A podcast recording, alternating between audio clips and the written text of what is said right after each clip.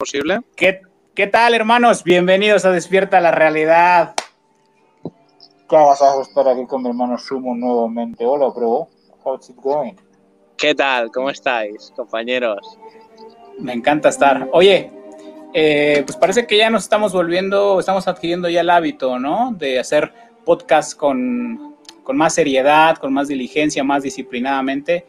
Y bueno, pues aquí estamos una vez para una nueva entrega. Hoy vamos a hablar un poco el tema de sobre la iluminación o la autorrealización o eh, Satchitananda es el único camino, la única vía. Voy a, vamos a intercalar en esta charla improvisada algunas frases del doctor Hawkins uh -huh. en un momento más.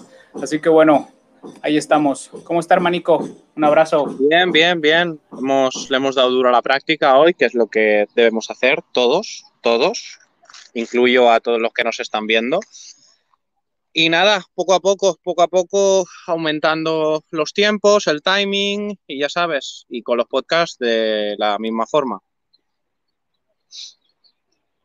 Sabes, es, yo a veces le digo, es como que uno está sucio y se da uno una ducha. Entonces limpias tu cuerpo, sacas la mugre, el lodo, el polvo, eh, el resto de la, los residuos de células muertas. Y cuando tú te sientas en silencio ocurre lo mismo con la conciencia. Es básicamente si tú, te lo, si tú comienzas con esto con seriedad, tú te sientas, es una buena práctica, 10 minutos o una hora, pero una práctica a profundidad es como si tú renacieras, un, te das un baño de conciencia, ¿eh? Mm.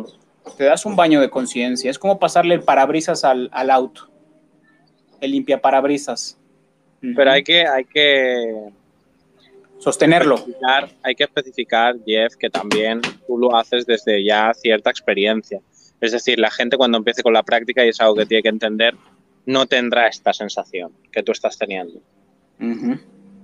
Probablemente tendrá no. la sensación de que tiene una serie de resistencias, de que todavía le quedan muchos deseos y la mantralización del quién soy yo tendrá que ser mucho más elevada, por así decirlo. Tendrá que reiterarse una y otra vez esa cuestión para aniquilar todos esos pensamientos en forma de parásito, ¿no? Entonces, sí. esto creo que es importante señalarlo porque tú hablas quizá desde, desde otro plano, desde el paradigma de ya tener una experiencia, lo que es el Atmavichara y demás, ¿no? Y a, aún, aún así, eh, este personaje, este cuerpo, este organismo, como le llamaba Ramesh Balsekar, que fue el discípulo de Nisargata Maharaj, tiene que uh -huh. joderse, tiene que joderse. Y este organismo cuerpo-mente habla tiene que, tiene que ir hacia adentro y tiene que, tiene que destruirse esa parte de, de mí mismo. ¿eh?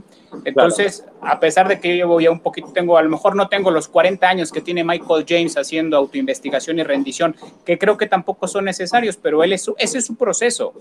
Claro. Ramana, lo, eh, vamos, a, vamos a utilizar el concepto lo consiguió, con, entre comillas, ¿vale? Porque realmente esa es nuestra esencia. Nisargadatta lo consiguió en tres o cinco años. Michael James tiene 40 años. Ve tú a saber cuándo, Pero, te, toque, cuándo te toque a ti el ticket o a mí el ticket. Pero hay algo claro. que tenemos. Pero hay una cosa que me gustaría puntualizar, Jeff, y es el hecho de. Porque René Guénon hace una, hace una aclaración respecto a este tema, porque a veces. Adelante. Hay y dice que tiene que haber un equilibrio entre lo físico y el, el espíritu. Es decir, no hay espíritu, por así decirlo, sin materia, porque el espíritu no puede residir en ningún lugar, ¿no? Entonces, muchas veces decimos, no, es que cuando no hay mente, únicamente hay espíritu. Pero creo que lo enfocamos mal. Creo que tiene que haber una fisicalidad, una forma, para aunque sea como en el caso de Ramana, porque fíjate que Ramana desaparece, pero luego vuelve. ¿Y por qué vuelve? Porque tiene que haber una enseñanza de todo lo que se ha aprendido en ese 100% de espíritu o 99% de espíritu, ¿no? Entonces, luego se tiene que reconducir y tiene que haber un equilibrio para trasladar ese conocimiento. Aún, Eso es. entendiendo el ñana y el conocimiento total de las cosas, ¿eh? Eso es la propuesta de un curso de milagros cuando nos dice que el cuerpo tiene una función, transmitir. Eso es. Eso Des, es, eso y desde dónde se está transmitiendo, ¿no? Eh, ¿Miedo o amor? Desde el interior o desde la exteriorización del efecto, desde la locura que me está vendiendo el cuerpo o los contenidos mentales. Y por eso es muy importante tener algo que tú dices, focus. Yo le voy a llamar, o enfoque. Tú, me notas, muy, tú me notas muy diferente a, ahora que en la mañana, por ejemplo. ¿Por Sí. qué? ¿Qué, qué, qué, qué se hizo? ¿Qué se hizo? Te has, te has dado esa ducha espiritual que necesitabas.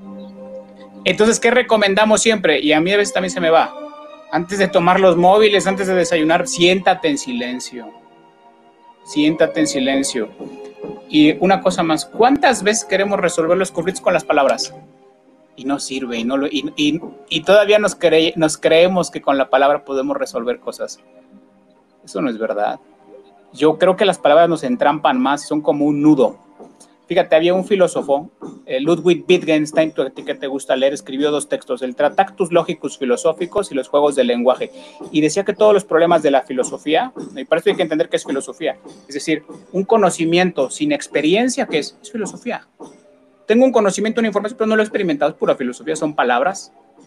Y él decía que todos los problemas en el ámbito eh, académico de filósofos es el lenguaje. El lenguaje. Y y encerrar ese lenguaje, como dice Guénon, en sistemas. Nos empeñamos por el ego a ser originales en esa cuestión de cerrar sistemas o querer crear algo que difiere de sistemas que ya existen o de enseñanzas que se pueden explicar de otra manera. Pero nos, la filosofía se empeña en eso, ¿no? en cerrar las cosas en un sistema y venderlo como algo que es una actualización de sistemas anteriores. Claro. Pero no hay nada, o sea, lo último de la metafísica, y esto también lo dice Genon cuando habla de Vedanta, es el Upanishads. Ahí está todo. Eso es el fin de la metafísica. No le des vueltas. Schopenhauer llegó a esa conclusión. Schopenhauer llegó a esa conclusión. Ahora, entendemos que como eh, herramienta y para el camino sí que sirve esa palabra. Sirve en cuanto que tú tienes que darte cuenta que tienes que llegar al Vedanta. Una vez has llegado ahí, todo lo demás se aniquila, porque no, porque no puede, no nada puede solapar eso. Pero mira cómo empieza la Biblia. Al principio fue el verbo y el verbo era Dios y el verbo es creador. Al principio, ¿cómo empieza ese, ese Génesis? El principio fue el verbo y el verbo era Dios. ¿Qué nos está diciendo esto? O sea, que a pesar de que la palabra nos entrampe y nos engañe, nos engañe en el mundo de la forma, de la materia, del cuerpo, crea cosas o fabrica cosas. Por ejemplo, estamos aquí fabricando un podcast a través de la palabra. Fabrica vehículos, fabrica vehículos. Contenidos, estructuras, sistemas, vehículos, filosofías, sí, pero, Pero no te, sí, pero es importante, no te pierdas esos contenidos, no te pierdas esos mapas sin salida, no te pierdas, porque es lo que le ha pasado a mucha gente. Sí, no, y creo que todos nos perdemos en esos, en esos mapas mentales. Todos, todos, todos. Ese es el puto personaje. quiero decir todos, claro. Mira aquí, por eso te hablo de la cuestión del enfoque. En la vida ordinaria, nos dice el doctor Hawkins, estoy leyendo el texto Descubriendo la, Descubriendo la presencia de Dios. En la vida ordinaria, la mente se enfoca en el contenido lineal, en los detalles específicos y en la percepción emocionalizada. Ahí está.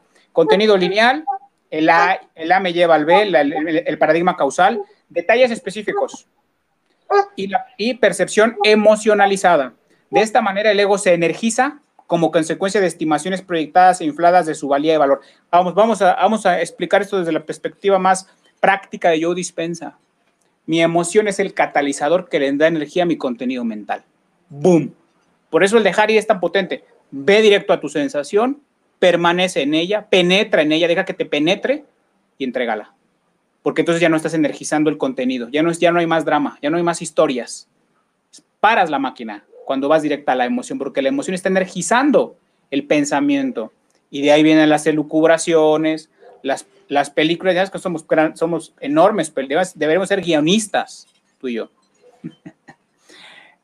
El proceso de energizar percepciones y deseos se basa en las expectativas del ego de obtener gratificaciones y recompensas. Ahí está una cosa importantísima. El ego tiene esas elucubraciones porque dice, quiero tener esta motocicleta, esta chica, una cuenta de YouTube de un millón K, un canal tal con tales características, ahí está. Las expectativas que le da al ego, le da al ego una, una retribución, ¿ok? Dice, en cambio, aquí está el asunto, en el trabajo espiritual uno se enfoca en el resultado, uno no se enfoca en el resultado, sino en el alineamiento con un campo general de la intención. ¿Cómo podemos aplicar eso a estos podcasts, hermano? ¿Cuál es nuestra intención aquí? La intención tiene que ser en primera instancia dar. Y la intención tiene que ser trabajar para nosotros y para los demás. Ahora, si llega un efecto secundario, nos parece bien. De hecho, entendemos, y es lo que te decía, que necesitamos un sustento para vivir y para poder hacer esa práctica. Entonces hay que cambiar la dirección de todo el sistema. Pero primero tienen que ser pequeños, pequeños pasos, ¿no? Y estos son los pasos, ¿no? Ser hacedor, pero no ser hacedor con intención. No, no ser hacedor con intención de obtener nada externo. A eso me estoy refiriendo. Jeff, Jeff, Jeff, Jeff, Jeff, Jeff, Jeff. Entonces, el ego, el ego se orienta hacia las cosas específicas y el contenido lineal de su campo de visión. Estamos atrapados en la forma. En la forma. Me gusta mi auto, me gusta esta ropa, este maquillaje. Estamos atrapados en la forma y lo, y lo negamos y nos autoengañamos. Cuando compramos muchas veces un discurso espiritual y me siento iluminado, realizado y me siguen atrayendo las formas y mientras me sigan atrayendo las formas, yo estoy identificado con una forma y por lo tanto estoy en esclavitud. Estoy esclavizado. Obviamente esto yo no lo veo y lo niego, porque obtengo placer de aquello. ¿Eh? Ahí entran los concursos. a veces, ni obteniendo placer, ¿eh? Tío Jeff, a veces ni obteniendo placer. Bueno, mayoritariamente. Puede placer retorcido, ¿eh?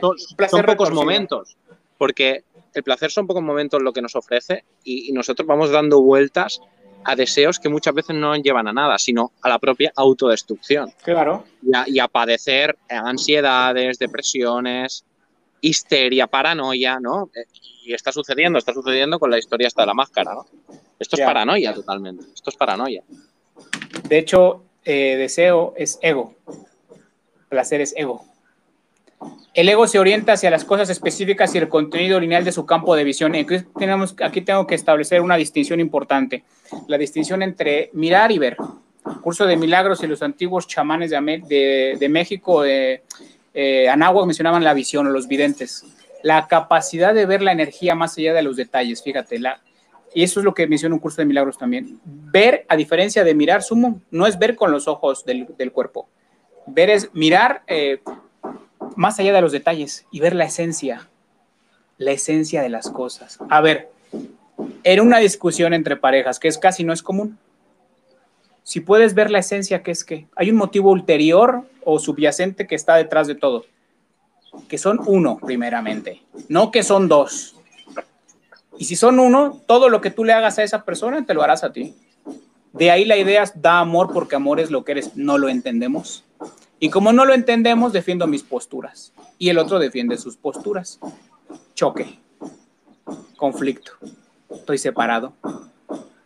Es necesario que primero uno, sería lo, ideal sería que los dos al mismo tiempo. ¿eh? Lo he dicho, la relación, las relaciones de pareja creo que se pueden utilizar para trascender el ego, pero debe haber un compromiso de ambos. Y ahí sería una relación superior. Bueno, eh, compromiso de ambos y y un trabajo muy, muy fuerte por parte de la... Y un, y un trabajo de programación, porque fíjate que cuando hablamos de no dualidad es de programación, básicamente. O sea, es primero, antes de hacer la práctica, borra todo lo que hay, incluso, incluso la necesidad siquiera de desarrollar openness. Y es muchas veces por lo que me enfrento, ¿no? Y tú lo sabes, que tengo estas vicisitudes, estos problemas, estas contradicciones, estas... ¿Por qué? Porque por un lado, siento que debo vivir algunas cosas al igual que todos. Y por otro lado digo, si ya está, si ya, ya está marcado lo que yo tengo que hacer, ¿por qué me enfrasco en otras historias? ¿no? ¿Por qué le damos vueltas en círculos a cosas que no tienen mucho sentido? Entonces, pero bueno, supongo que es la lógica humana y, y la lógica dual, universal, y que al final nos ha llevado aquí un poco por condicionamiento, que en parte funcionamos de manera gregaria, entonces por condicionamiento nos dejamos llevar muchas veces porque tenemos miedo a, salir de ese, de ese rebaño y demás. A ver, por ejemplo, ahorita tú, estás viendo una experiencia ahorita, estás viendo una experiencia, estás en la calle y la gente usa tapabocas, ¿no? Por una razón de específica y tal. Y si tú no usas ese, ese instrumento ahora de protección o de salubridad, tú estás atentando contra su integridad de ellos, porque así se ha establecido un consenso. ¿Quién estableció el consenso? Un, grupo de gente que supuestamente dice saber, saber más que tú o que yo o que todos. Y son los que toman las decisiones por todos. ¿Quién los ha puesto ahí? Tú decidiste que ellos estuvieran ahí, te he puesto que no. Ni el vecino tampoco. bueno, pero, pero de alguna manera todos participamos, somos partícipes en que eso siga funcionando. Así es. Somos partícipes y ellos siguen dándole poder de una manera indirecta, porque nosotros damos, damos poder de una manera indirecta, porque cuando se... Ojo aquí, eh, que yo no estoy intentando hacer que las cosas cambien, estoy exponiendo un tema y si utilizamos la visión espiritual diríamos, es perfecto, y me relajo y me aflojo. Y sabemos que es perfecto, pero sin embargo el contenido de la mente con sus ideas intenta ver, qué cosas están, no son racionales, por ejemplo, y meter ahí la razón. Eso es lo que hace un genio, empatar causa y efecto uno detrás de otro para tener un pensamiento más preciso. Tú lo sabes porque has vivido ese camino de ser racional hasta el extremo o intentar ser racional. ¿Por qué te lo platico? Te lo platico porque tú ahorita que sales de tu casa estás bajo una serie de, de estímulos externos que de una forma u otra te están condicionando o están mermando tu libertad, porque a veces tu mente o nuestra mente no nos permite expresarnos libremente o ser yo mismo en un entorno, más ahorita con la cuestión de la censura, ¿no? O sea, hay, hay una, hay una presión que el entorno está ejerciendo en nosotros, hay una presión. Hay una presión para que cierto conocimiento, y, creo que ya sé por qué este conocimiento en parte eh, se, se deja libre albedrío a la hora de publicarlo y demás porque primero cuesta mucho de abordar, cuesta mucho de tener la fuerza de voluntad de decir voy a hacer la práctica. Y segundo, porque mm, realmente la gente no se lo acaba de tomar en serio. Realmente la gente no está, no está, no está preparada o no, porque fíjate, dice que no, que tenemos que aceptar en parte que esto es una ilusión, pero en parte que esto es una realidad, porque un 50% de nosotros está aquí, está aquí, de, por el momento, por el momento. Ahora que luego ese porcentaje cambie, por eso está bien cuando tú hablas de, que somos parte de un sueño, está bien dicho, pero a su vez también somos parte de una realidad. De una realidad que, es, que, se puede mover, que se mueve. Entonces no es una realidad inmutable. Que, siente y que parece ser. no, es La, no es la realidad última. No es la realidad última. Y esto a la gente le, pero creo que le cuesta mucho de entender, mayoritariamente, generalmente cuesta mucho de entender porque no hay unas lecturas. Si hay unas lecturas, te das cuenta de que, no, no, es que todo, todo esto tiene mucha lógica. Todo esto que se dice tiene mucha lógica. Simplemente al entrelazar, al, interrelacionar una serie de ítems y conceptos, te das cuenta que eso es la realidad última. Ahora, como cuesta mucho de comprobar. Ahí está. ¿Cómo me doy cuenta que esto es irreal, que es un sueño? necesito ir a la práctica tan profundo donde no, hay, donde no haya ninguna distracción más allá de, bueno, mis deseos, apegos, para que yo lo descubra y lo mire. Y cuando eso se dé, el mundo, el mundo no volverá a ser el mundo, será otra cosa ya. Es un cambio de percepción. Es una, es una totalidad, supuestamente por lo que sabemos, pero no lo sabemos, porque no lo hemos experimentado, cuidado. ¿eh? Yo puedo decir algo a nivel personal y es mi idea. Yo, yo lo he experimentado por, la, por lapsos de tiempo. ¿eh? por momentos muy cortos. No lo he podido sostener, si no, no estaría aquí atrapado. Pero lo, yo lo puedo decir libremente. y, tú sabes, y tú sabes que no blofeo con esto. Sí, ah. Jeff, pero si todavía hay mente que racionaliza esa experiencia, tú puedes preguntar quién está experimentando eso que cree ser la totalidad. Cuidado. claro, bueno, ahorita ya estoy haciendo un análisis retrospectivo, pero ya ahorita claro que es la mente, obviamente. Es como, o sea, puedo intentar dar que, o describir qué atributos de la cosa en sí, pero hablar de la cosa en sí no se puede, porque hasta que yo no sea la cosa en sí, no sé, no sé qué es, no, no sé qué es, no sé qué soy. Es decir, hablar de la realidad significa que conocerme como realidad. Y este es el asunto en el que estamos. Déjame seguir terminar este párrafo. El ego se orienta entonces hacia las cosas específicas. ¿Por qué el ego? Bueno, porque el ego es el que el, el obstáculo, ¿vale? El obstáculo es un obstáculo, no veo como un enemigo, un obstáculo que hay que atravesar se orienta hacia las cosas específicas y el contenido lineal de su campo de visión. Su efecto sobre la visión misma es excluyente y limitado, a fin de enfocarse principalmente en el lado próximo de los objetos para facilitar la manipulación. El espíritu, lo opuesto, se enfoca en el contexto y la totalidad, y por lo tanto es incluyente y se enfoca en el lado lejano de los objetos. Su campo es difuso más que local. Aquí siempre estamos hablando de lo mismo, ¿eh? Estamos hablando de. Adelante, adelante, adelante. Perdona, perdona. Adelante, sí. Mira, a diferencia del ego, el espíritu se enfoca en el contexto. Y yo siempre suelo explicar esto de una forma maravillosa. Tú llegas a tu casa, hiciste, tu pareja hizo todo el aseo, quedó limpio, genial, todos los pisos pulidos, baños, todo limpio. y tú dices, oye, ¿por qué no has limpiado la mesa? Ves una, una naranja, una naranja partida en gaja ahí este, eh, abierta, ¿no? En gajos, desgajada. Fíjate, tú en lugar de ver el contexto de toda la casa, te enfocas en la naranja para crear lío, para crear conflicto. Porque sabes que la otra persona va a reaccionar y vas a obtener un, un pasón con eso, de químicos, de sustancias químicas en tu organismo. Mientras que el espíritu se enfoca en el contexto. Ve la habitación completa, hermano. No ve un problemita. Y por lo tanto es incluyente. Y es una de las perspectivas de despierta la realidad, ¿no? Cuando entró aquí Amber, cuando entró Estefanía, cuando entró Claudia, cuando entró Caterino, tú, ¿qué estoy haciendo yo intentando dentro de mi ego? Incluirlos. Incluyente. Y se enfoca en el lado lejano de los objetos. Su campo es difuso más que local. ¿sí? El campo no está localizado en un lado, es como la conciencia, no tiene un punto fijo. Es omniabarcante, ¿no?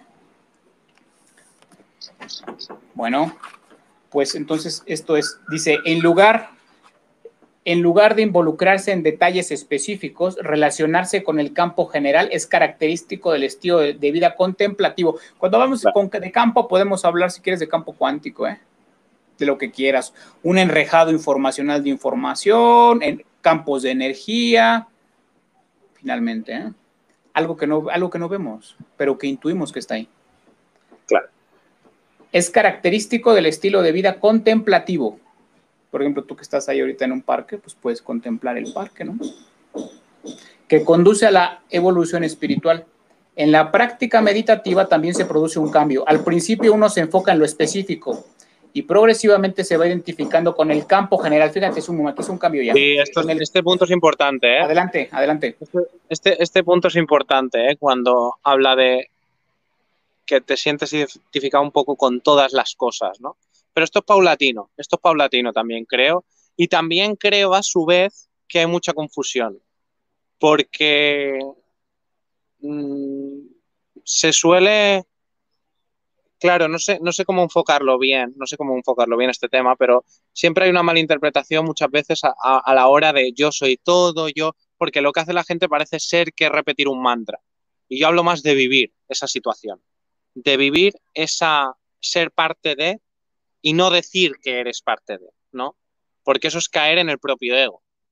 Y creo que estas distinciones, eh, Jeff, son importantes porque no se hace lo suficiente. A la hora de criticar al igual que eh, estas idealizaciones por parte de una persona a la hora de recibir ciertos estímulos, ah, también podemos hablar de los sueños, entidades. Entonces, hablo de ser crítico, pero a su vez hacer la práctica. ¿no? Ahí está. Ser crítico sería un enfoque racional, un enfoque lógico. Es decir, eh, tener una mente educada que te has cultivado, pero a ver, aquí el punto, porque tú puedes saberte todos los libros, pero eres incapaz de hacer una reflexión sobre lo que está ocurriendo en el circo del momento. No tienes una visión crítica de la realidad. Ojo aquí, ¿eh? Porque la espiritualidad tiende a decir, no, es que tú eres muy crítico, eres muy negativo. No, es que soy un, también soy un ser pensante. Y la idea es separarme como ser pensante de lo que soy como conciencia, ¿eh? A mucha gente, por ejemplo, y yo te lo conozco en este mundo espiritual, me dice, oye, pero pues, todo es perfecto, ¿para qué haces tanta crítica social? Antes la solía hacer mucho. Betty Ona, por ejemplo, la hace mucho. Tú también a veces. Porque también es un ser pensante y reflexivo, que cuestiona la realidad y que de una u otra forma utiliza la mente como una herramienta para que pues, para llegar a ciertas conclusiones que el, que el gordinflón con la corbata no te va a dar o que el pastor con la toga no te va a dar. ¿Sí? ok. Dice, vamos a continuar. Gracias a las 120 personas, llevamos media hora de podcast. Eh, cuando la visión se enfoca en un objeto deseado, el enfoque está en el lado cercano del objeto. En cambio, cuando se mira a algo o a alguien que se ama, se produce un cambio incluyente por el que se enfoca, por el que el enfoque se dirige al lado lejano. En la vida ordinaria, el ego mente pasa de lo inacabado a lo acabado, de lo incompleto a lo completo. En cambio, el camino espiritual es una dirección y un estilo que va de lo completo a lo completo qué, potente es esto? Siendo ambos estados evolutivos emergentes. Fíjate, vas de la completud a la completud, Sumum. Pero, ¿habla de diferentes planos o de un solo plano? Se está refiriendo. podría hablar de diferentes planos, porque no se te oye, no se te oye, no se te oye, no se te oye, no se te oye. Ya, porque tengo aquí una jauría atrás de mí. Imagínate que tú a nivel eh, ser ya estás realizado. Estás completo, entonces ya descubriste lo que eras, que eras como que estás completo. Es más, a lo, mejor vamos a bajar un nivel. En neuropsicológico, una mente equilibrada, un estado afectivo emocional sano y energía. Pues ahí también hay una completud, hay una integración de, de tú como ser humano integral. También es un estado de completud y desde ahí te puedes relacionar con el otro. Pero fíjate. Por ¿eh? eso digo que hay, que hay varios planos, claro. Varios planos a la hora de, decir lo que es completo, pero claro, cuando hablamos de realización, me cuesta mucho, Jeff, ¿sabes? Eh, mm, bueno, hablar de este tema, de lo que es realización del ser. Porque lo han hecho tan pocos que, claro, aunque lo vea. ¿Esto, esto de quién es? ¿Esto es Doc? ¿Tío Benny? Ah, esto es Doc. Vale, vale, vale. Continúa, continúa si quieres. podemos contestar con mensajes, ¿no? ¿Qué es? ¿Qué es? Que empezamos a leer algunos comentarios. Hola, dice Elizabeth Quiroz. ¿Y qué pasa con los pueblos originarios y su sabiduría ancestral y además que se ven envueltos en un sistema donde los hijos tienen que estudiar en la ciudad? Ellos están constantemente en esta disyuntiva. ¿Qué opinan? Bueno, este es uno de los grandes problemas, ¿no? Y esto es lo que ha pasado ahora con, el ejemplo que poníamos del Amazonas, ¿no? Que ellos están ahí con sus lanzas tranquilamente y viene un helicóptero, una serie de señores que no, no entienden nada porque viene un vehículo que no has visto en tu vida, un objeto de metal, y te dicen que te tienen que poner una mascarita porque hay un virus en el aire, ¿no? Claro, ¿cómo se queda uno? Pues alucinando, ¿no? Entonces, claro, sí, eh, yo soy partidario, yo soy partidario, y esto sé que es muy hardcore, de la gente que educa a los hijos en, en sus propias casas. ¿eh? Yo pero, eh, pero, pero, espera, pero, espera. Pero con un nivel conciencial y con una serie de. ¿Quién lo decía? Rousseau, ¿no? Esto. Eh, Rousseau lo hizo, ¿no? De hecho. Rousseau escribe un libro que se llama El Emilio y ahí como una forma de intentar eh, compensar una culpabilidad porque él los había abandonado. Escribe El Emilio, que es donde él va educando un niño imaginario. Sí. Sí, tal cual el creador del contrato, del, contrato social. O sea, los ilustrados, fíjate, a través de la razón, llegaron a ese entendimiento. Claro. puntualizar algo aquí, lo que me dice Elizabeth. Eh, ¿Qué opinan? ¿Quién opina? El intelecto, la mente. El ser sabe. Pero ¿quién quiere explicaciones de las cosas? La mente. Ese es el juego de nunca acabar. Ahora imagínense eso en su vida cotidiana. Porque yo cuando platico a veces con este señor, que está aquí delante de mí, yo le lanzo mis, toda mi película y a veces él me lanza toda su película. Es decir, a pesar de que tú sepas esto, si no lo realizas enteramente, sigues preso del intelecto y de la mente y de la opinión. Totalmente. bueno, o, del intelecto en caso del opener de la sabiduría y el intelecto y la expansión de la conciencia intelectual. Pero eh, hay muchos otros. Y el preso de la conciencia sexual o de... Y el intelecto se lo saborea el intelecto se lo saborea. ¿Qué es esto? A ver, acuérdense que el, ego, el intelecto del ego es como, como una especie de masturbación mental. Está gozando. Está gozando, mira. Saco un autor, saco otro autor, estoy gozando de mi propia. De, de hecho, cuando encuentras respuestas, te sientes, uh, te sientes, no sé, agradecido, te sientes que has pasado un nivel, ¿no? Y ese tipo de cosas que, y fíjate, y cuando estás...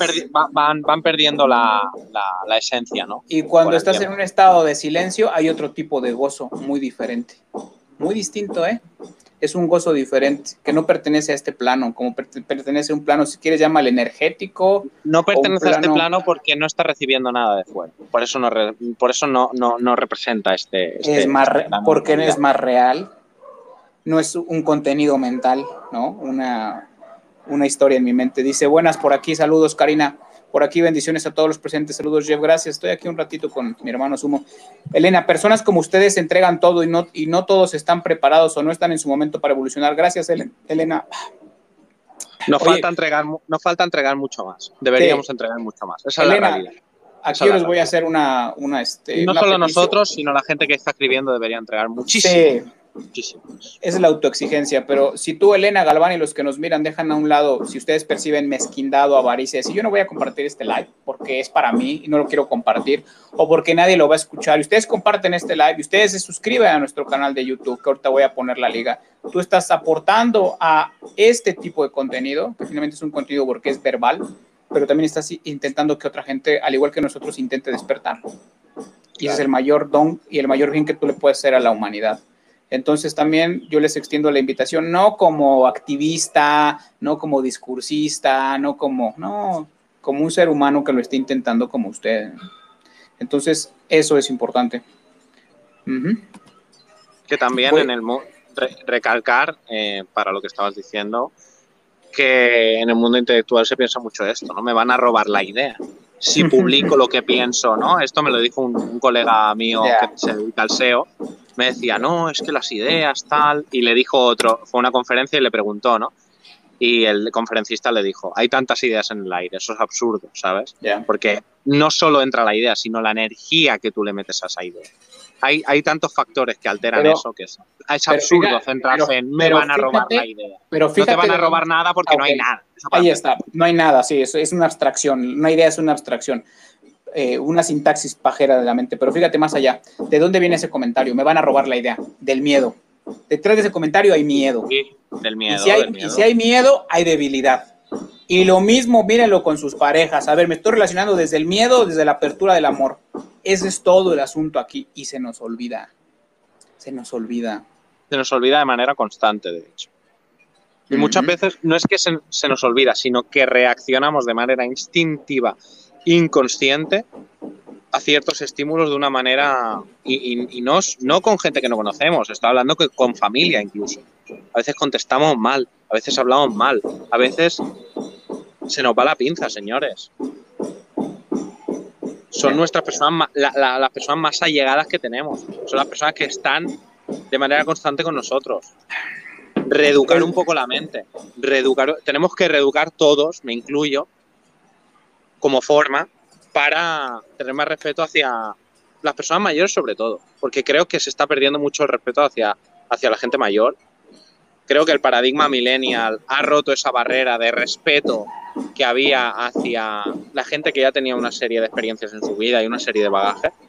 Y creo que todo esto se está perdiendo y, tenemos que mantenerlo, señores. Tenemos que mantenerlo y tenemos que ser nosotros los que nos preocupemos de ir a la persona de al lado y decirle, oye, vamos a, vamos a cuidar un poco de lo que tenemos, ¿no? Un poco de lo que tenemos, que es lo que nos ha estado enseñando de manera constante y es lo que nos ha traído aquí, ¿no? Entonces, no sé. Dice Glenn, deslumbran luz con su tertulia, ellos no, nos nutren de sabiduría, gracias desde Bolivia, saludos. Sumum, sé que eres del mundo, del planeta Tierra, pero ¿dónde vives y acciona tu cuerpo físico, tu cuerpo, tu vehículo humano? Ojalá me puedan leer. Susana, parece que Susana te quiere invitar a salir o algo así. Compañera, estas propuestas indecentes, cuidado, ¿eh? Pues a la gente le da mucho morbo eso, ¿eh? Siempre, el saber de dónde, so, de dónde somos, de dónde qué eres, qué haces, ¿sí? Da igual. ¿Quién busca explicaciones, no? Qué pena, Mayra dice, ser, partícipe de todo, este, de todo este show. Ah, ok. Marta, hola, buenas tardes, pero ¿será sencillo encontrarse una pareja que se comprometa realmente con la otra en la relación? Suelta el deseo de encontrar una pareja. Aniquílalo. Aniquílalo. El deseo siempre es una limitación para estar con alguien. Aniquílalo. Simplemente sé tú, trabaja en ti, haz tus cosas y esa persona viene. Pero si tenemos el deseo, y el deseo siempre, miren, el deseo siempre va a estar mientras haya un ego, ¿eh? Pero sí podemos un poco socavarlo. Irle pegando. Irle pegando, ¿eh? Pero ese deseo siempre está. Eh, ahora, vas a encontrar, Marta, pues tu opuesto, tu opuesto siempre. ¿No? Funciona por afinidad, nos lo dice bien el doc. Yo creo en esta, en esta ley de la conciencia. Lo semejante atrae lo semejante.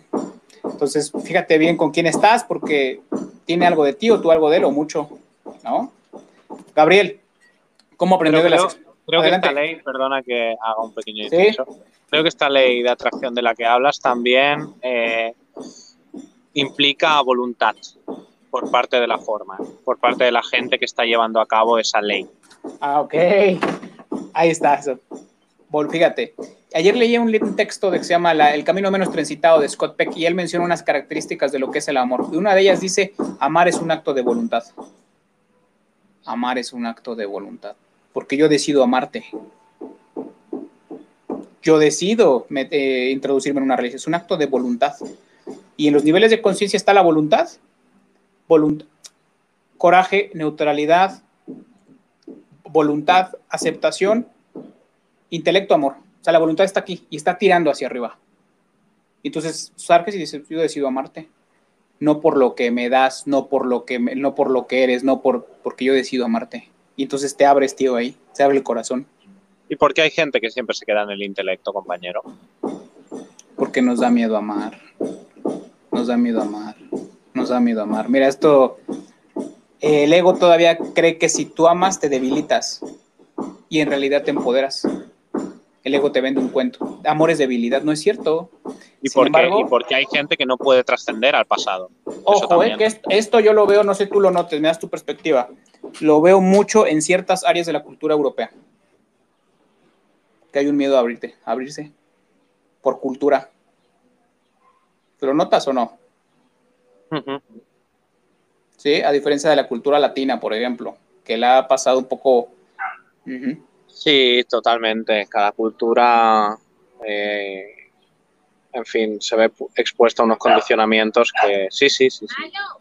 Tiene su propia, su propia impronta, pero ahí está.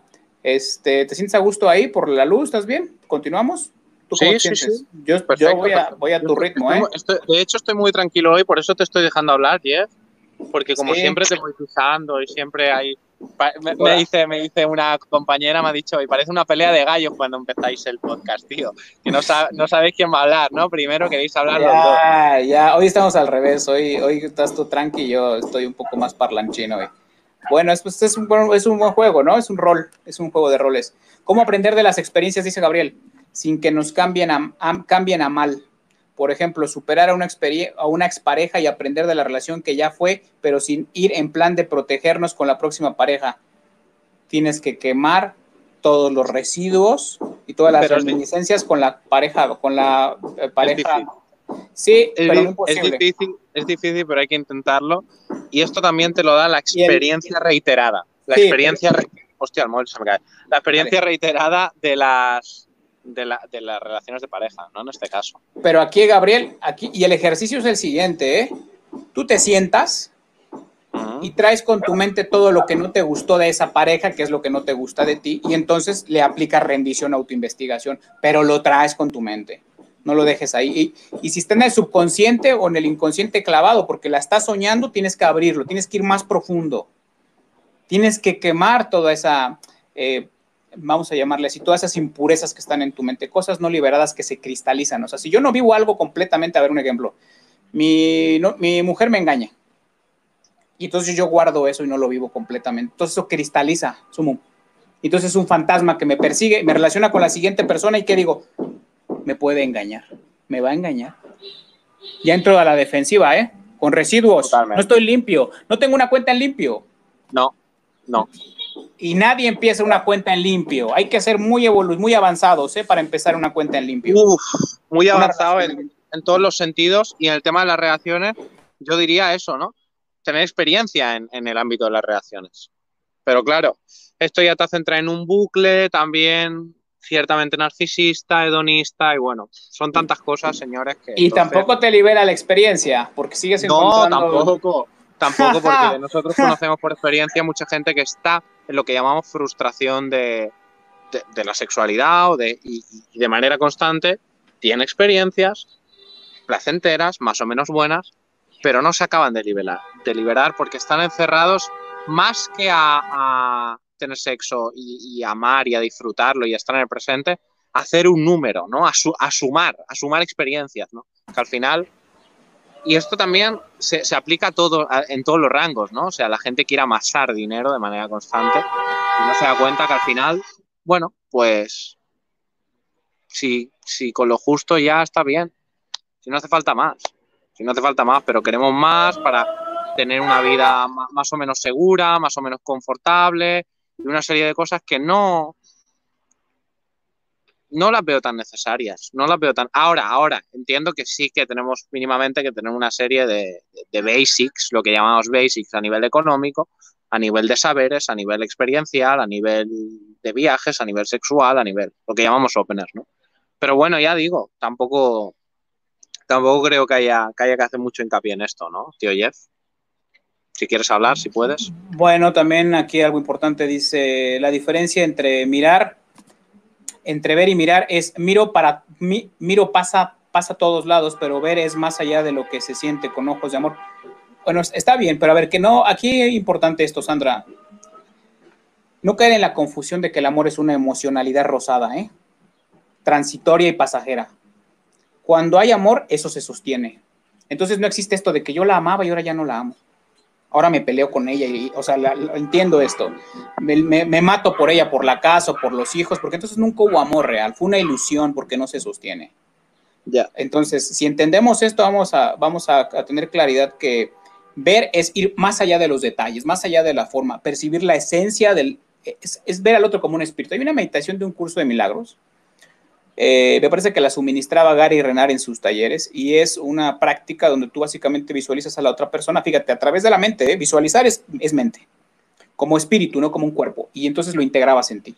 Estás intentando trascender la idea del cuerpo, la idea del cuerpo, porque ya sabes que el cuerpo y la percepción y la, los ojos del cuerpo, ¿qué hacen? Nos meten a la lucín, nos meten a la lucín. Gracias, Sandra, Susana, saludos, namaste, gracias. Casi 140 personas en este podcast.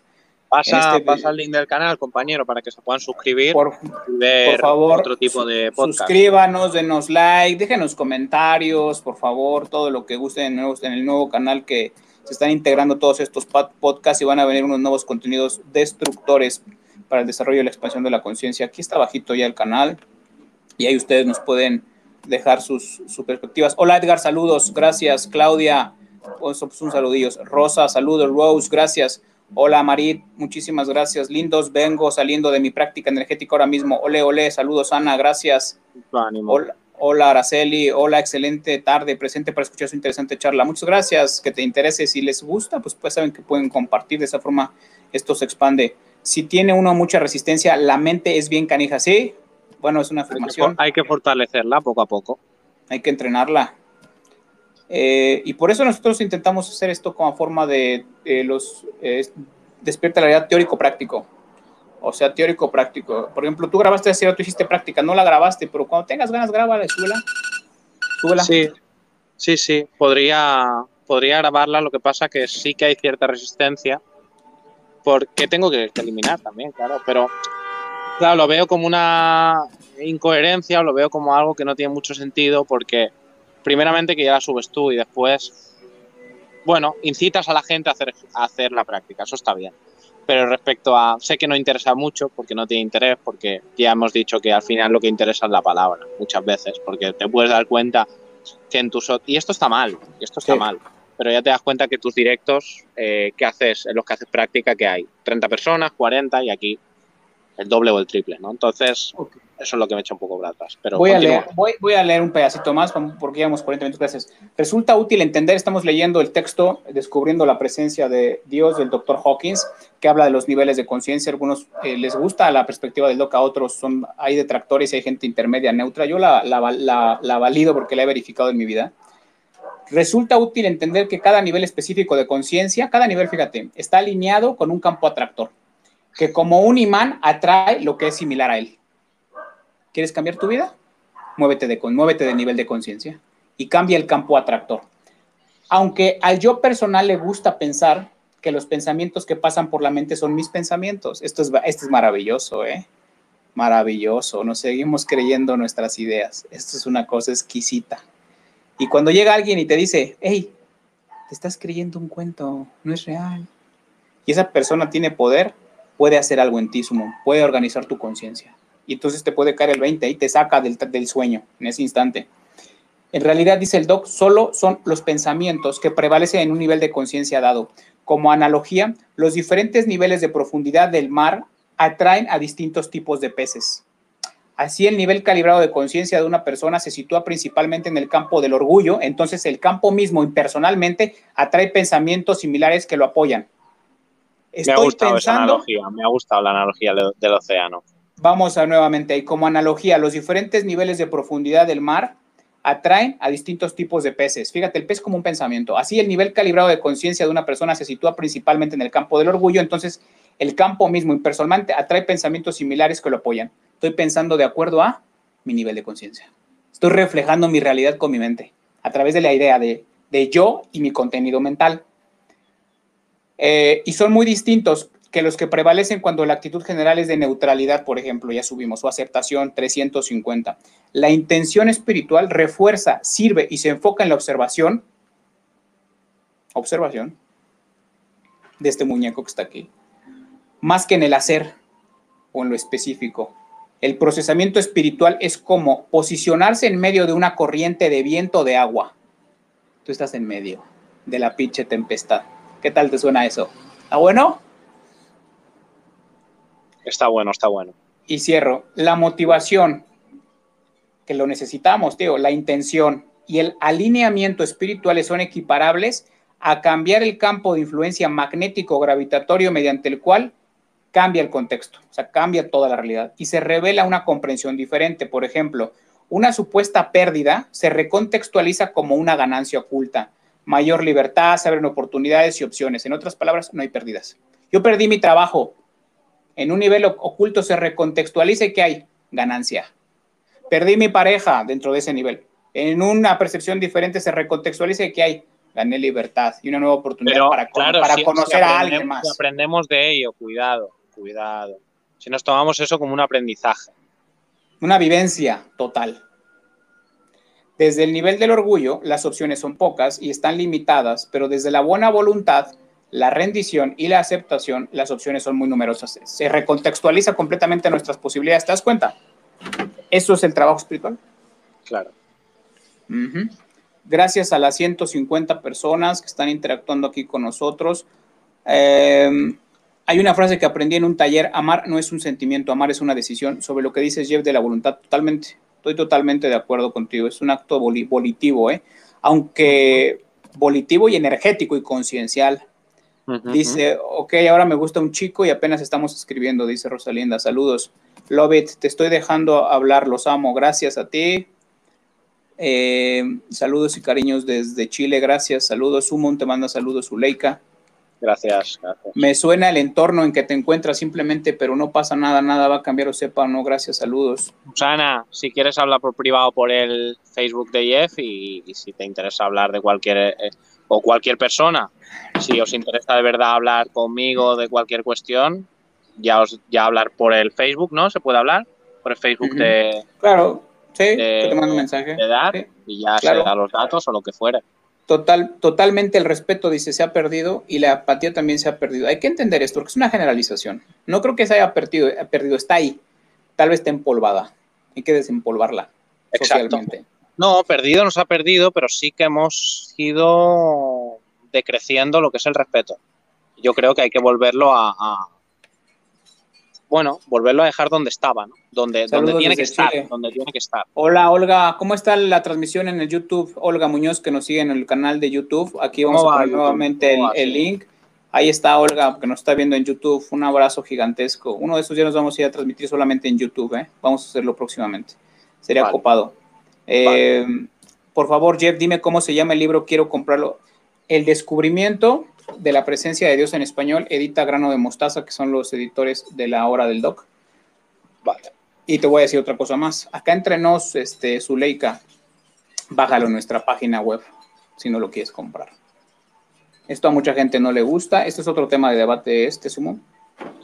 Este bueno, yo lo veo, yo lo veo, no lo veo mal. Yo te digo algo. mal porque el conocimiento tiene que estar al alcance de todo el mundo. Ok, eh, eso es un, ese es un, un, debate moral, porque hay gente que dice que eso es plagio, no tengo los derechos de la obra del doc, ok, pero cuando tú vas a las, a las academias, en las universidades y ves a los investigadores, ellos están pasando el contenido fotocopiado. ¿Por qué? Porque es, el, el conocimiento no, se puede... A ver, yo veo bien el apoyar porque yo nunca lo he hecho. Te digo yo que me compré el libro, o sea... Claro, yo, yo veo bien apoyar a ciertos autores, a ciertos artistas, porque a mí con artistas me ha pasado que yo quería apoyar su contenido en Patreon y demás. Yo lo veo bien y lo veo legit y lo veo, bueno, pues un buen acto y demás. Pero también eh, veo bien que la gente que no empata mucho con ese conocimiento, pero quiere saberlo por razones, bueno, de, integrar y de, y de saber y de conocer, pues lo veo bien también, ¿no? Que se descargue de manera gratuita. ¿Por qué no? ¿Por qué no? Yo lo veo bien. Eh, ahí la página es despiertalarealidad.com. Está mal escrito, me, me, faltó una. Despierta a la realidad. No, parece que está bien. Despierita. Ahí me, me, comí una letrita. Pongan, búsquenlo así, despiertalarealidad.com. Ahí pueden ir a la página web, recursos gratuitos. Y pueden bajar contenido gratuito. Este libro está ahí. Y pueden también hacer mi programa online de Vivir Centrado. ¿eh? Gracias, Mar. Gracias, Jeff. ¿Tienes el libro del Dr. Hawkins en tu página? Sí, está ahí, Alex. Mira, es que esto es. ¿De dónde eres tú, Alex? Dime de dónde eres, ¿no? Quiero, quiero, poner, quiero este, exponer un punto de vista. Saludos, Estela. Eh, buenas tardes, excelente, gracias, lo veré. ¿Cuál es tu página web? Está súper, gracias, está súper en el YouTube, qué bueno.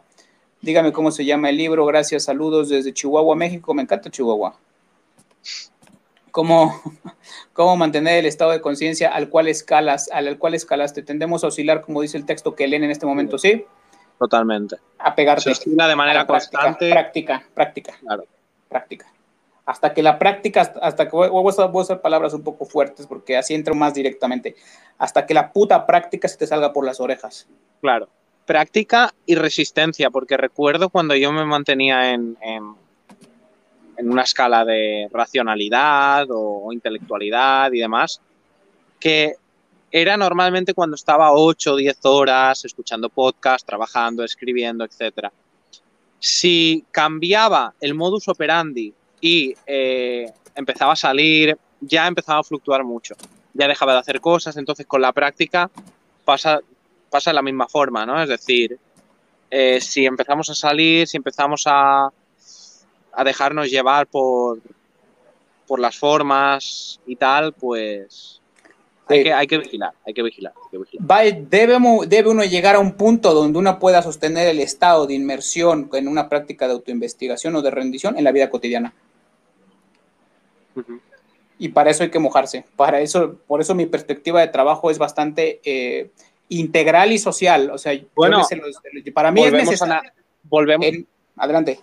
a la analogía de Doc, el océano. Hay que mojarse hasta el fondo hasta el fondo. Y hay que nadar hasta el fondo para llegar a esos niveles concienciales que, eh, bueno, manifiestan estados, ¿cómo lo llamaríamos? ¿Inefabilidad? vamos, a utilizar, vamos a utilizar terminología de Carlitos Castaneda porque lo resuelve. Estados de la realidad no ordinarios. exacto. Osmar dice, Jeff, mi hermano, quería saber tu opinión sobre algo que me surgió hace poco y cómo eres prácticamente mi... Muchas gracias. Muchas gracias. Este, fíjate, cuando hablo con, con Sumum, él siempre dice lo mismo, que, nosotros estamos muy atrás de ser un mentor, un maestro, muy atrasados. Uh, totalmente. Ese es tema de otro podcast. Vamos falta mucha congruencia, falta mucho trabajo y falta muchas cosas para que se nos considere algo. Yo digo, a mí no me consideráis nunca nada bueno, y aparte a un maestro no se le puede considerar maestro porque no tiene nada en la mente. O sea, como, se entiende maestro en, a nivel... Esto es como los es como cuando vas a ver al doctor o al psiquiatra o al psicólogo y tiene todos sus títulos colgados ahí. Claro. A mí me daría pena eso, por ejemplo. ¿No? Y es lo mismo aquí, pero vamos a la pregunta de Osmar. Muchísimas gracias por el comentario, porque desde, desde dónde viene, es la capa subyacente de intencionalidad de Osmar. Eh, gracias, eh, mi mentor espiritual. Quería saber tu opinión porque Jesús, ¿por qué Jesús murió en la cruz, o sea, su cuerpo físico? Porque la mayoría dice que por nuestra salvación, pero no estoy 100% convencido de ello. Gracias, este, ojalá que puedas leer la parte que dice la cruz, se llama la crucifixión en un curso de milagros, te va a haber una nueva óptica. La crucifixión en un curso de milagros es el deshacimiento del ego. Y la crucifixión tiene un significado. Enseña solamente amor. Porque no hay otra cosa. Porque el cuerpo no es ya no había nadie ahí, ¿no, Jeff? Sí, siempre lo digo. A ver, ¿cuánto tiempo va a durar este cuerpo más a Jeff que está administrando? 40 años. mira, vino alguien y le dije, mira, esta casa o este lugar, ¿no? supongamos que si es mío, ¿cuánto tiempo más voy a estar aquí? 40 años más, 50 años. Fisiológicamente hablando, se acabó el show. Se acabó. Entonces, ¿por qué esa, esa perversión de la mente de hacerme creer que voy a ser inmortal? Fíjate, sumo, ¿eh? Si yo realmente analizara y mirara que yo estoy aquí como pasajero, yo sería mejor de lo que soy. Lo que pasa es que la mente se aferra de manera constante al tiempo, tío. Y se Al tiempo, a lo lineal, a las cosas, a los objetos, a los sucesos, a los hechos, a los recuerdos. Entonces no sales de ahí porque son tantos componentes los que te están agarrando y tirando hacia abajo, eh, hacia esa realidad de niveles frecuenciales más bajos, ¿no? Porque la realidad ya hemos dicho que cambia, que son distintos planos según el nivel conciencial en el que se calibra. Entonces, claro, mm, estos, todos estos componentes te van tirando, porque todos estos componentes también están condicionados, ciertamente, por otros niveles concienciales, de otras formas, ¿no? Que suceden, que coexisten con nosotros, con nuestra forma. Sonia, hola Jeff, para mí amor a la vida no es debilidad, es poder pero lo veo muy distinto al amor de una pareja. Por ahí, bueno, en el amor de pareja surge otro ingrediente, surge la atracción. Claro. ¿Ok?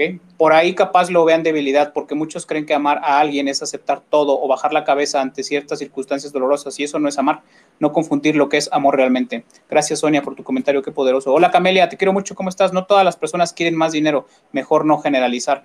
Claro, es el grupo, vamos a decir lo que, si hiciéramos, es mi perspectiva, y estoy de acuerdo contigo, este, Camelia una encuesta, ¿no? Eh, a nivel así global, ¿por qué la gente realmente quiere dinero también, no? Porque, porque no lo tiene. Que le han vendido un cuento. O sea, el dinero se ha vuelto Dios en algunas personas, no en todas. Ahora, el dinero no es el problema, ¿eh? Es la mente de las personas. Bueno, eh, vamos cerrando. ¿Quieres, hermanito? Llegamos a la hora y cerramos. ¿Quieres? Son 56 sí, minutos. como quieras. Ah, Yo, yo sigo, ¿eh? Por mí yo sigo. ¿Es normal que, es, que en el intento de practicar te den ganas de llorar? Sí, hoy, hoy lloré aquí con mi meditación un poquito, sí. Es normal que te den ganas de llorar, es normal la angustia, es normal la pena, es normal incluso el asco, es normal muchas cosas. Dices, Susana, apoyo tu contenido, Sumum, por eso me suscribí a YouTube. Mil gracias, Bonanoit. Gracias a ti. Gracias, eh, Susana, gracias, gracias. Aquí había otra pregunta que me había saltado. ¿Cómo limpias el subconsciente para no llevar a, un hecho lo que pensamos? Siento que soy amor y amo, pero me siento correspondida. Bueno, fíjate, ¿cómo vas a limpiar un área de tu mente que no puedes ver porque tú te mueves en el consciente? Hay que ir al subconsciente. ¿Y cuáles son las, cuáles son las fases de la mente donde estamos en un estado subconsciente, si quieres? El sueño. Cuando estás en ese momento antes de dormirte medio somnolienta, ahí, antes de entrar al sueño, meditación profunda, eh, embriaguez, por ejemplo. Todos esos son estados de subconsciencia. En sueño, ahí hay que trabajar. Ahí hay que trabajar. Eh, no me sentí mal, ustedes entran. No te sientas mal, Sumum. A ver, yo no creo que Sumun se sienta mal en lo más mínimo, ¿eh? Es mitos. Acá es mitos. Ustedes entran a un debate que a veces convergen y en otras no. Todos ganamos al tener más puntos de vista. Un abrazo desde Chile. Sí, no creo que vaya por ahí, pero muchas gracias. Un abrazo y un beso a todos. Y perdonar mm. si alguna vez digo alguna barbaridad o no, no, no es ese mi, mi objetivo, ¿eh? ni mucho menos. Mm, dice, ¿cuál es la intención de esto? Me encantan. Hola Carolina, ¿cómo estás, hermanita? Saludos gigantes. Pues ir despertando paulatinamente a, toda la gente que podamos, ya está. En mayor o menor medida. Y a nosotros mismos, ¿no? Jeff. Claro. Si nosotros despertamos, pues los demás despiertan, porque solamente es uno, ¿no? Lo eh, gracias a ti, Osmar. Marta, en algunas personas ven el, ven el dinero como seguridad y no como algo malo, ¿sí? Un beso, chicos. Yo me voy a acostar. Saludos. Eh, Un beso a todos. Gracias. Los, los quiero mucho, tengo esa gran necesidad de aprender más. Muchas gracias, chicos. Saludos. Hola, Pilar, ¿cómo estás, hermana? Formáis un equipo, os complementáis muy bien. Te quiero muchísimo. Suscríbete a YouTube, abrazo a los dos. Gracias, Pili. Hola, Estela Salamanca Sánchez, un abrazo gigante. Gracias. Más de 150 personas, ¿cómo ves? Está bien, ¿no? La gente se anima. Estupendo, estupendo. Yo me alegro de que la gente le vaya gustando y me alegro de que la gente se vaya suscribiendo y cada vez seamos más por aquí, por, por dar despierta a la realidad, ¿no? Eh, dice Sonia, Sandra, no me gusta la palabra ego, doy sin recibir, doy y si recibo bien y si no, no me interesa porque lo, doy con amor. Gracias a ti, saludos, somos, dices Beatriz, todos somos esclavos, bueno, no todos, hay gente bastante, yo pienso que hay gente bastante liberada, a la cual no se accese fácilmente porque esa gente o se roza con todos y pasan desapercibidos o están en su asunto nada más. Y es una libertad que se le ha opuesto a la esclavitud mental, es la, la mente. Creo que ese es un poquito. La diferencia entre ver y mirar, bueno, eso ya lo leímos, gracias. Muchas gracias, Sumun, que eres. Bueno, ahí está, vamos a la parte final. Hola, súper me encanta, me encantó esta plática y cuando, cuando medito también me da por llorar y veo mucho a mi niña interior. Gracias a ti, Gema. Hola chicos, hola Sonia y Estela, gracias, gracias, gracias por su apoyo toda la humanidad. Bueno, si hay alguna pregunta más, eh, por favor, si no, pues muchas gracias, suscríbanse al canal, está en nuestra página web. Hoy estamos leyendo Descubrimiento de la Presencia. Yo creo que vamos a seguir hablando un poco de esto. ¿Qué te, qué te ha parecido? No tienes el, el micrófono.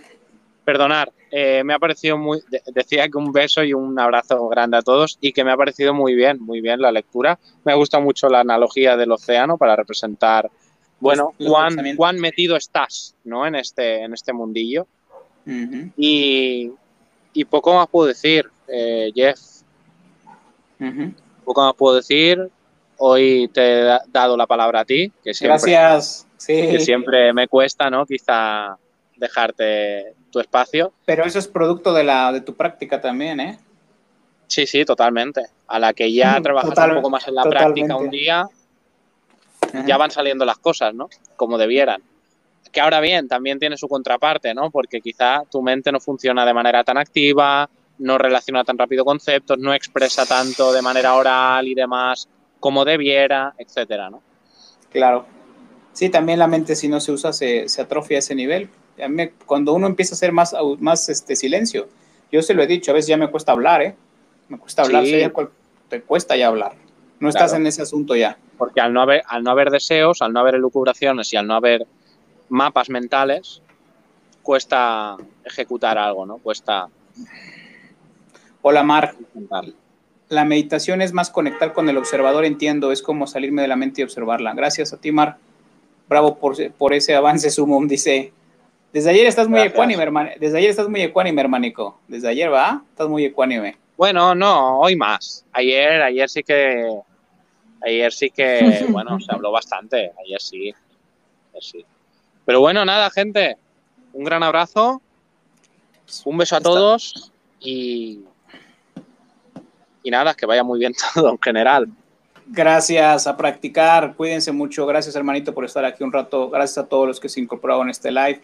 Les recuerdo que el día de mañana, miércoles, mañana es jueves. Jueves, jueves va a estar aquí con ustedes Amber otra vez y después Caterina.